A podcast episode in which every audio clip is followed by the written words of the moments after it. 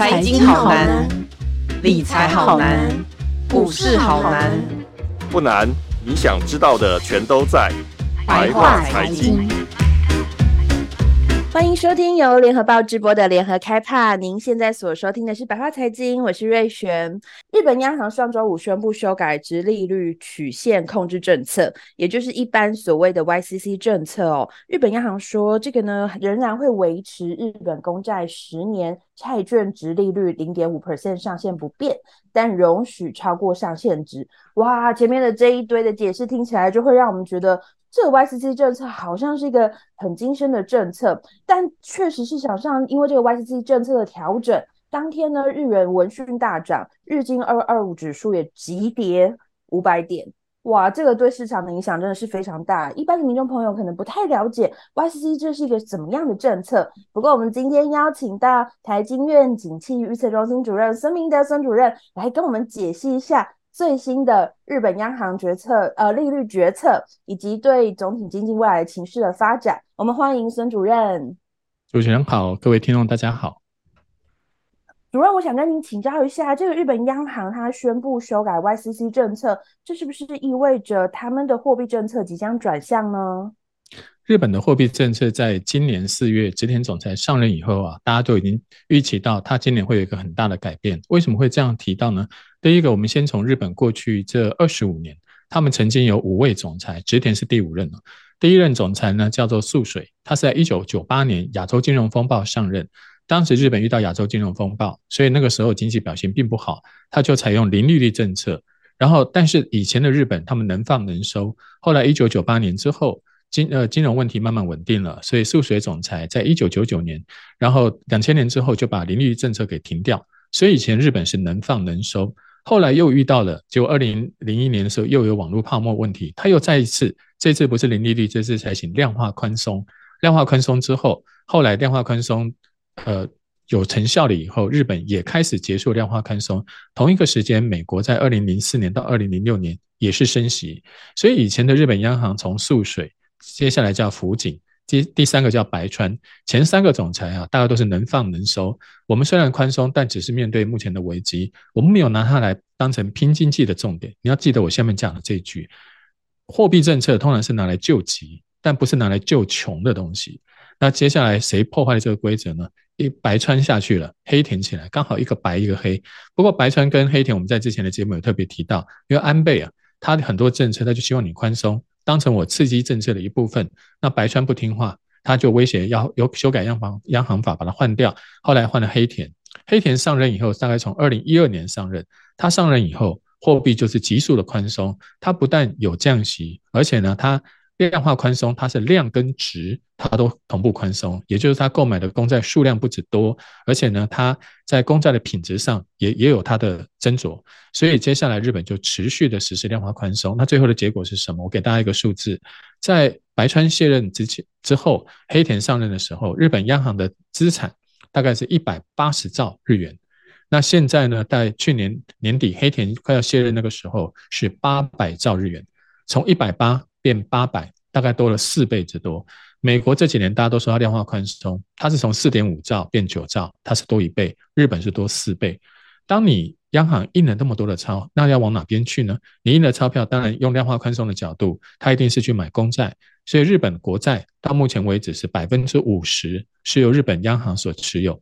另外，日本也买股票，别的国家不太会央行买股票，他们也买。所以那个时候，他们把日本的股市 ETF 买了百分之七。另外百分之七是从日本政府可以掌控的退休金里面去提拨，所以退休基金也买了百分之七，日本央行也买了百分之七，两个加起来快百分之十五。所以日本股市百分之十五是由央行持有，债券百分之五十是由央行持有。这个在别的国家你是很少看到，通常它都是什么共产国家、比较集权的国家会这样做，民主国家很少这样子由央行大量宽松的。那实施的结果。对于经济的好坏，我想我们之前已经讲过很多次了。这个对于日本的经济来说，货币政策是救急不救穷。如果你拿它来救穷，就会产生很多的副作用。所以，我们看到日日本呃一直在贬值。在黑田刚上任的时候，日元对美金的汇率大概是一比七十五。现在是一比一百四、一百五，这两天的汇率还在不断的攀低，所以我们台湾民众最近今年开放观光，觉得哇，日本好便宜。我七月初的时候也到日本去自由行了一个礼拜，以前去日本都觉得他们东西好贵，因为以前对台币我们大概是一比一，呃，一比零点四啊，大概就是他们一千块等于我们四百块，所以以前他们要一千块的冻饭，我们吃都吃不起。现在呢，他们是一比大概零点二二，所以他一千块等于我们两百多块，我们吃了就觉得很高兴，比台北还便宜。大量的宽松的结果，让整个日本的货币贬值，然后日本的资产大幅的缩水，所以很多台湾民众过去这十年，从一比七十五买房买到现在一比一一比一百五，呃，每每每年都有收房租。但是最后的房价呢？你用日元换算，它是贬值的，它反而是赔钱。所以你想想看，连我们台湾的投资人，你都会受到这个影响，那何况是日本的民众呢？日本的民众，很多的民众知道存钱没有利息，货币还会贬值，所以呢，他们就是呃，目前该用的钱，家用我会留下来，其他钱我就拿去买纽币、买澳币、买美金，我去买别的国家的货币。所以日本的货币大量的流出，资金大量的流出，那它产生的后遗症是什么？除了我们刚刚讲到日本。物价越来越高以外，当你的资金不断流出，那你国内很多企业需要资金，那资金就找不到了。虽然你看起来那个资金很便宜，好像都是零利率，很便宜，你要不要要不要借？但是你借到了钱，你也赚不到什么钱。所以日本的企业投资意愿都到海外去了，也不在国内。所以我们刚刚提到的日本央行政策是影响日本过去这这十几年最大的因素之一。那我们讲的 YCC 政策，主要也是这个货币宽松政策中间的一项。那是在二零一六年的时候，黑田提出来的，他要去掌控十年债的利率，因为十年债是市场定价的基础，它是一个长期的公债。那通常，比如说像房贷，像美国的房贷就是跟着十年债走，日本也是一样。所以你把十年债的利率控制在零，那整个市场大概就就可以掌控到了，等于是打蛇打七寸。你先把那个蛇的七寸捏住，那个蛇就动不了。不管那个蛇怎么扭动，它都不会逃出你的手掌心。所以日本从那个时候到目前为止，实施了整个的殖利率曲线的控制政策。但这个殖利率曲线政策在去年出现了一个反转，为什么呢？因为之前你要实施宽呃宽松，大家都宽松，美国也宽松，英国也宽松，所以你实施没有问题。去年实施的问题是各国都在升息，而你还在宽松。那各国就会用利用这种方式去套利，套你的利差。所以我们在去年就看到，在去年年底的时候，日本十年债被政府压住，但是其他的公债呢，全部都暴跌，因为在去年日本大家都知道，去年各国都在升息，所以呢，大家就会利用日本跟海外资金中间的利差。还有十年债，因为日日本政府只盯十年债，它其他没有盯，利用你十年债跟别的东西的利差去套利，所以最后让日本政府也受不了，那个套利的资金实在太大，搞到我们天天都赔钱。所以在去年年底的时候，黑田有放松过，从原来的零点二五调到零点五，然后这一次的植田在前几天的记者会后会上，他是说我们的货币政策暂时没有改变，所以日元那时候表现并不理想。会后记者问。那我们那个 Y YCC 呢？他说我们的 YCC 没有一定要定在那个零点五，我们可以做一点弹性。这句话一出来，大家就预测了，其实接下来的日本长期债债券的殖利率可能会从原来的五，然后接下来往上，再再往上调升，所以日本的货币政策就往宽松、往紧缩方向发展。所以这个也是我们最近看到日元债券这两个礼拜。波动非常大的因素之一，因为黑植田已经上任三个月了，接下来他的政策就要慢慢的由宽转紧。YCC 政策目前可能还有几个方向的变化了。第一个就是我们现在听到的说，哎，他的 YCC 政策，他不是之前都盯十年债吗？那现在这个十年债的呃政策会不会做改变呢？第一个就是呃，他们现在是从正负零点五直接官方告诉你，然后我们就变零点七五或百分之一。第一个就像。之前黑田做的一样，直接放宽，这是第一种做法。第二种做法，干脆就直接升息好了，每天管什么 YCC，那个 YCC 听起来，那市场上人又听不懂，只是在公债市场上进行一个压制而已。所以你提高我们的政策指导利率，实际上就是把整个直利率曲线把它整个往上推。第三种也是一个比较特殊的做法，就是你之前不是说盯十年债吗？那可不可以学澳洲央行一样？澳洲央行是盯短期的债券，三年、五年的国债，因为你现在直利率曲线整个弯曲变形，你其他的都往上，就是中间那个十年债很低，两头都往上，这个在直利率曲线应该左低右高是不合理的。所以另外一种做法是，你就对付短债就好，那长债就不要理它。不过这种做法看起来不太可行，因为短债的数量不多，不太可能影响整个公债市场。所以综合刚刚主持人问的问题，日本这次在变那个货币政策，它在变什么？第一个是十年来黑田引导的异次元宽松，目前看起来直田要做一个改变，它的宽松程度在过去这些年是扩大了四倍。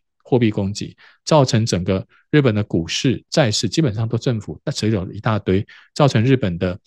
汇率利率长期的低迷。那现在日本遇到了物价上涨，所以必须要进行改变。YCC 只是在它货币政策中的一环，他们通过透过压低十年债的殖利率来掌控整个市场的利率。但现在因为各国都在升息，它压不动了，所以必须要进行调整。从去年的黑田到现在的植田，他们的。殖利率曲线开始慢慢的放松，让它有往上的空间。殖利率曲线往上，就代表市场的利率也会往上。所以接下来，当日本在升息，因为你知道现在美国要升，大概也到顶了，然后欧洲也快升到顶了。当美欧都到顶的时候，日本才正要升息，那么这时候资金就会向日本跑。那最近大家也看到日元的波动非常大，就是现在大家都在抓日本汇率最低点，比较低的点。相对的低点要去买进，希望能够利用这一波日本政策的改变，能够让自己的投资获利。那以上就是第一个问题的答案。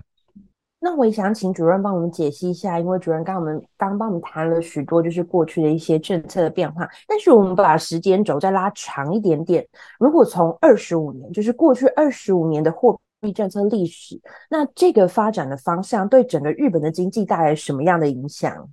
是我们刚刚其实提到了过去二十五年日本货币政策，那对它经济有什么影响？大家都知道，刚开始在一九九零年代，日本刚开始泡沫经济的时候啊，他们经历过股市的重挫、房地产的重挫，所以再加上一九九八年之后又遇到好几次金融危机，所以那个时候呢，大家都知道日本做了两件事，第一个就是财政拼命的刺激。那日本最近我们其实它的数字都差不多了，日本政府的负债是。G7 七大工业国最高的，它是两百六，像英国大概是百分之百，占国民所得大概是国民所得如果是一一亿，它的债务就是一亿，但日本是两倍多，二点六倍，所以日本利用大量的财政政策，然后呢去刺激，但财政政策后面需要钱呢，所以呢，所以他们是财政刺激也做，货币宽松也做，双管齐下。那对，那当时对于经济的影响是什么？当你货币在贬值的时候啊，刚开始，诶，对外贸出口都不错，所以呢，那些厂商做外贸出口的，因为有汇兑损益，就觉得很高兴。但是我也要提醒大家，如果我们公司的产品不够好，我们只是靠贬值去赚那个短时间的一些金融的金融的财，那是赚不久的。因为你今天贬值，明天这个药吃下去就要继续吃，感觉起来像像吸毒一样，越吸越重。然后政府只要稍微要把货币政策一稍微紧缩，你马上就受不了了。所以过去这些年，大家可以看到，日本它就必须要不断的宽松、宽松再宽松，一直把汇日元的汇率给压低。但是日本的厂商呢，他们也知道了，因为你现在日元一再贬值，所以对你来说，你可能要投资海外会比较适合一点。所以呢，他们就开始大量的到越南、到墨西哥、到别地方去投资。那这个时候，利用海外的低廉的成本去做生产的据点，然后在海外赚的那些钱，你再汇回来，因为日元在贬值嘛。你换成的纽币、澳币、什么越南盾、墨西哥钱，你再换回来，那才能赚钱啊。所以你的货币贬值，把资金往外赶走，然后赶到国外去投资。接下来我们刚刚讲的问题就发生了：日本再怎么贬值，它的经济也都救不起来了。这就很奇怪了，因为你现在的工厂都不在日本，你现在工厂在越南、在墨西哥，然后呢，在在印度。那如果你的东西是从印度，像我们台湾，各位可以去看看你们家的吹风机。我那天看一下我们家吹风机 Panasonic，它是泰国制的。然后呢，你看到你们家的家电很多是日本牌子，但都东南亚做的，有的泰国，有的马来西亚。如果你的东西是从马来西亚跟泰国出口，那日元贬值有什么用？所以我们刚刚提到这个问题，日元贬值已经帮不了日本的出口，日本只有工具机还在日本，那日元贬值帮不了它，所以对它的经济帮助就越来越小。这是第一个。刚回答刚主持人问题，对它经济的正面帮助越来越小。对它经济的伤害越来越大，因为你日元一直在贬值，我们刚刚也提到了利率低，汇率贬，所以日本的民众呢，那个钱基本上都往海外投，他不会留在国内，因为国内反正投了也没有什么报酬，报酬率都那么低，我去银行借钱，借借借钱的利息很低，然后呢，我投资报酬率也相对会被压低，所以日本的民众也不会把钱留在国内，都投资到海外去。然后结果呢，日本现在的企业就面临了下一个问题，因为新创公司很需要资金。啊，资金也不用很难拿了，你就跟银行借也就有。但整个日本的金融是这样子的一个问题，所以新创公司你要成长茁壮，你也找不到好的商机去发展成长茁壮。所以下一个问题是，日本的企业高龄化、少子化。大家听到高龄化、少子化，那是在讲人口啊。但是我形容企业也可以用同样这六个字：日本的企业老了，日本的企业年轻的少了。你会发现，过去这二十年，日本有哪一些新创公司你印象很深刻的呢？其实没有什么新创公司，算比较新的吧。因为日本很多公司都是什么，明治维新时代就在了，比如说五大商社，就是巴菲特现在投资的五大商社啊。日本在那个十九世纪它就有这五大商社了，然后二十世纪呢，成立了很多像 Sony、Toyota 或者是 Panasonic 这些公司，这些公司大家都是二战的时候它就有。然后过去这二十年，你有听过什么日本的新的公司？那相信你听过两家很有名的公司，一家叫软体银行，一家叫 Uniqlo 啊。大家买衣服可能都会到这边买，或者是到日本的时候会接受使用他们的电信服务。这两个老板呢，有两个特色，这两个老板有个特色就是他们不是日本人的后代，他们两个都韩国人的后代，所以呢，他们并没有从以前就接受到日本那种那种。呃，公司呃，或者是会社、株式会社的那种文化的熏陶，他们有他们自己的想法，所以他们的事业经营啊，就跟之前的日本的老企业不太一样。但是我回到我们刚刚问题，也就是说，你这二十年你只听到这两家公司，一个叫做软体银行，一个叫优衣库，那其他日本公司呢？照说日本这么大的国家，经济发展的这么好，你应该会有百花齐放啊，就像中国大陆也会跑出来腾讯、阿里巴巴。或者百度，然后呢，美国有很多新创公司，不管是最近的 AI，或者是之前的很多做什么比特币啊，这好多新公司啊。所以你国家经济要发展，一定要很多新创公司百花齐放。如果都是老干而没有新枝，就像日本这样子，你的经济是发展不起来的。所以回答主持人刚刚的问题，这二十五年的货币政策，一让日本的外销出口带来的好处越来越少，但是对它的产业伤害越来越大。让他们的新的公司在没有没有什么商机的情况之下很难生存，所以日本企业高龄化、少子化就变成他们现在在国际竞争产业政策上的一个弱势。讲到这个，你也回想一下我们台湾，我们台湾有没有这样的问题呢？台湾现在叫得上名号的，让大家广为人知的很多公司都是在两千年以前就成立的，比如说大家听到中钢、台塑，台塑大概一九五零六零年，中钢一九七零年，台积电一九八零年。红海大概也就是一九七零、一九八零，所以你台湾的这些大公司，你知名的公司，大概都是一九八零年。我们比日本稍微年轻一点，所以我们这些公司目前还处于壮年，日本处于老年。但接下来，如果我们台湾再不思考我们台湾的新创公司的一个发展问题的话，台湾也会面临日本高龄化、少子化的问题。而这个高龄化、少子化不是指人口，是指企业。我觉得这一点也是我们台湾要注意的。当然，日本的货币政策我们没有它那么宽松，但日本面临到的问题，我们也要重视。高龄化、少子化也是日本长期宽松以来带来的后遗症。对啊，刚刚孙主任提到这个，就是我们好像很多的企业都稍微是有一点年资，而且现在是已经正值壮年的时候，就是在我们的产业里面，大家都很常在探讨这个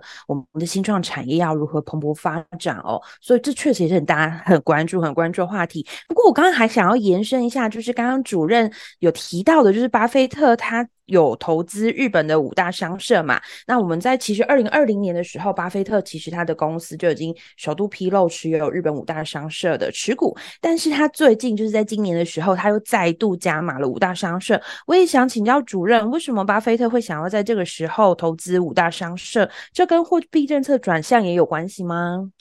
二零二零年的时候啊，当时因为全世界疫情非常的严重，所以那个时候。其实大家都觉得说巴菲特好像很有先见之明，那个时候就去投了五大商社，然后获利颇丰。但其实你那个时候你不要投资五大商社了，你来投资我们台湾的这些股票，什么台积电呢、啊？我看你也赚很多钱。尤其那个时候你要是投资航运公司，那不是赚爆了吗？我们的台湾那些航运公司赚的可能比五大商社还要多。但是我们还是要从五大商社，倒不是说五大商社大家听完我们这一集节目，大家开始立马下。立马下刀砍，赶快去投资五大商社，不是这个意思。就是说，他投资五大商社的逻辑是什么？第一个，我们知道美国开国元勋哦，富兰克林他曾经说过一句话，他说：“我们的人一生中有两件事情躲不掉，一个叫缴税，一个叫死亡。”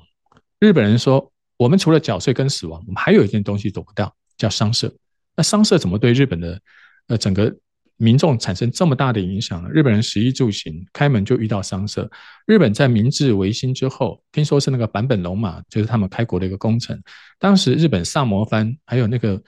反正就是日本就是在那个呃那时候开始反抗幕府政府的那些藩里面呢，他们那个时候因为要从国外进口很多的军火，所以当时就有找找了很多的商人去帮忙做这个国际贸易的生意。后来呢，明治政府成立以后啊，他们也就开始把这个商社继续维持下去，让他们去扮演一个国际贸易的角色。因为日本大部分那时候都是农民，你说跟国际接轨，他们长期在幕府的统治之下，根本不跟外国人接触，要锁国。这个时候你要跟外国人做生意打交道也做不来，所以他们就找了一堆聪明的日本人去做这件事情。这是五大商社的由来，有一些在。幕府时代它就有了，有一些是后面鼓励出来的。那现在的五大商社呢，历历经这一两百年，所以你大概就可以知道日本缺什么，就五大商社以前帮他买什么。所以原物料当然是它一个重点。我们来看一下五大商社，我们来帮大家列名：第一名三菱商事，第二名三井、伊藤忠、住友、丸红。三菱它主要的业务呢，主要是以能资源为主，大概占了百分之五十三。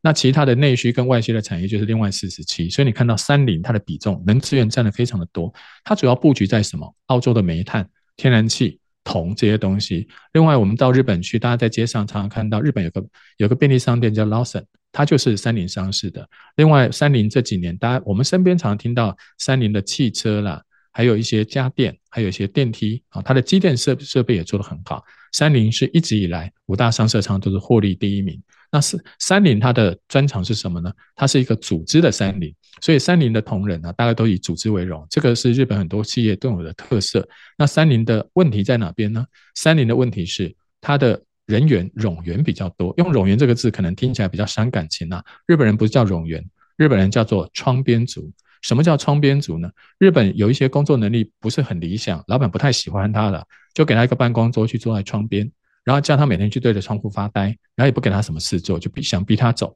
可日本人你也知道，他们终身雇佣制啊，反正你也不能裁他，而且他们的薪资奖金是跟着年资走的，他不跟能力走，所以你然后把他放在窗户旁边，他还照样加薪呢。所以在日本有有形容三菱商事叫做 window 两千，什么叫 window 两千呢？坐在窗户旁边那个叫 window 两千，说他可以拿两千万日元，在日本千万年薪就叫高薪，这些人。因为他的年资一直往上，他甚至可以领到两千万的年薪，那就代表他的组织里面有很多冗员，这个都必须要去调整跟淘汰。所以三菱有它的强项，它的它的组织力非常的强，它也有它的弱势，因为组织力强，所以人事包袱也重。那目前三菱想要做的转型是，他希望能够，他传统的做煤炭汽车，这个他要维持。另外，他花了一点二兆日元。要去做能源转型，因为大家都知道，日本现在天然气啦、石油啊，这个以后靠不住了，以后要靠新的能源，还有液化天然气。另外还有零点八兆日元，它要做数位转型。所以三菱未来的转型三大重点，第一个是它原来基本的那些它要维持，大概一兆。另外它要做能源跟数位转型，这是三菱。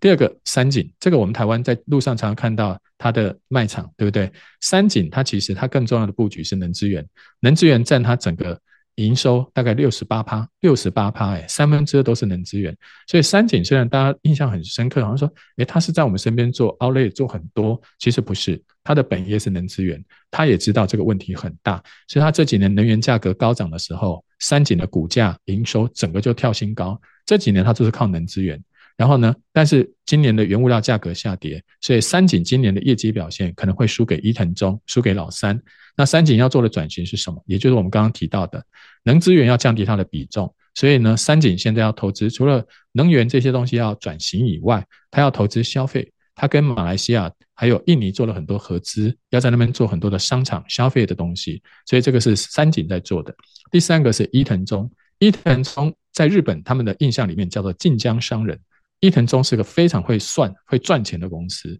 然后，伊藤忠的创办人就是告诉大家说，我们要增加利润，一定要减少不必要开支啊，积少成多就可以赚大钱。所以，伊藤忠也是日本大学生第一志愿。在我们台湾大学生第一志愿可能是想要去台大当医生，在日本的大学生第一志愿是进商社，尤其是伊藤忠。那伊藤忠要做的转型是全家便利店。全家便利店就是他的嘛，所以利用日本的全家便利店进行转型。另外呢，他们也要注意一些新能源的政策，比如说我们现在提到的近邻啊，还有塑胶啊、水啦、啊、废弃物的回收。所以我在想说，哦，原来以后全家便利店还可以帮忙做做废弃物回收啊，倒倒是没有人想过吧？大家都觉得便利店应该拿来卖东西，怎么回收呢？所以伊藤忠是一个非常有特色的公司啊。再来，我们看到后面那个叫住友。住友，大家印象说哦，住友这个名字是不是跟盖房子有关系？错，住友虽然好像大家印象中好像跟盖房子有关，但它其实最厉害的是数位。住友掌握了日本呃很多有线电视台，还有购物台，所以呢，住友它本身就有媒体的一个一个特色。所以当你媒体有这么多的时候，你也想得到，它这个商社在很多的娱乐事业上面，它就可能会有新的发展。各位有没有注意到，台湾最近很多金融业也往娱乐、体育这个方面发展？所以。他们是因为当你国民所得越来越高，吃的穿的都够了，房子车子也有了，接下来就是休闲保健跟娱乐。所以刚刚讲的住友就往这个方向发展，还有我们刚刚前面提到的三井，它也在医疗上面琢磨，他们都是根据日本高龄化的时代进行策略调整。最后是丸红，丸红马路贝里，他。他之前就是从伊藤忠分出来的，那现在很多人就说他的业绩表现哦，好像不是那么好了，那是不是要并回去呢？所以这几年一直传出了伊藤那个丸红要并回伊藤忠，那到时候日本可能就没有五大商社了，只有四大商社。那为什么巴菲特要特别提到这个这个商社呢？我们最后再提到一点，这以前的日本的商社啊，大概都投资在海外比较多，像我们刚刚讲的能资源，另外一个是新兴市场国家都投资的比较多一点。但现在呢，我们看到新兴市场国家这几年常常政变，比如说三井投资了莫桑比克的那个非洲的一个矿产，结果非洲政变，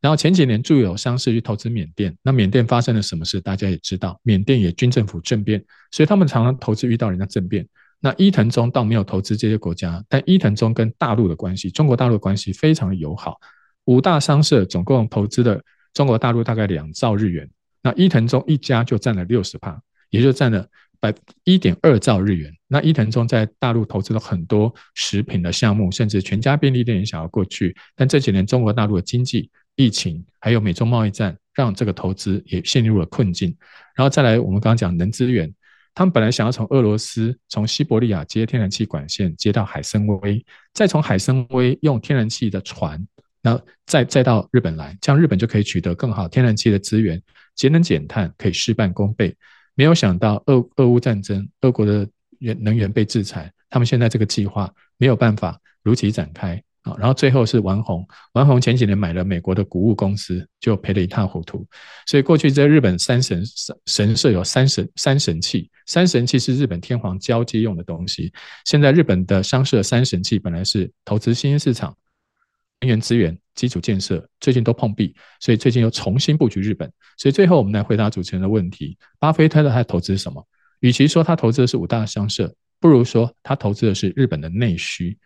因为日本人每天生活都躲不掉，像我们刚刚讲全家便利店、Lawson、购物台、有线电视，全在他们的手上。甚至你看到日本街上那些银行，也都是这五大商社相关企业所持有。还有你知道很多日本的大公司，像 Sony。像 Toyota，他们最后背后最大的持有者也是这五大商社，它并不是一个那么独立的公司。像 Toyota，它的创办人家族持有的股票非常的少，他们创办的股票基本上全在五大商社的手上。所以日本人既然躲不开五大商社，那我们想想看，结合上我们今天的题目，日元可能接下来要回升，日本的政货币政策要进行改变。你要知道，当日本的货币政策一旦改变，外国的热钱就会流入日本，让日元升值。日本的利息往上，那这个时候从我们台湾的经验，大家可以想象到，到时候哪个产业最好？外销产业可能不行，因为你货币升值，外销产业会很难做。但是内需产业应该是最好的。那内需有哪些呢？比如说房地产，比如说金融产业，或者我们刚刚讲的这种内需的便利商店、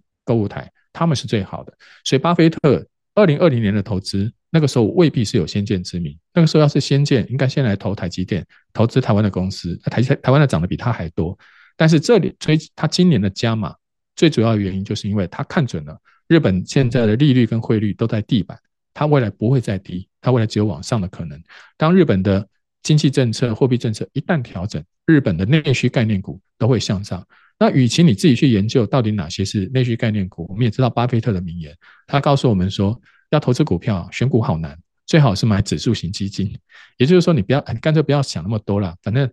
那种总包的最好。所以五大商社竟然统包了日本人的生活、十一住行娱乐，所有它都包。那与其你去找个别的公司，不如你投资五大商社，他们的股价自然会随着日本的利率、汇率，还有他对国内投资的重点，它会不断的往上升。所以今天我们倒不是告诉各位说，哎，巴菲特投资我们就应该要跟，因为他投资也常常失败，未必你很喜欢那种投资。但是巴菲特投资五大商社的逻辑，还有我们台湾民众对五大商社以前的了解，可能仅限于我们身边碰到的一些产品，或者是一些。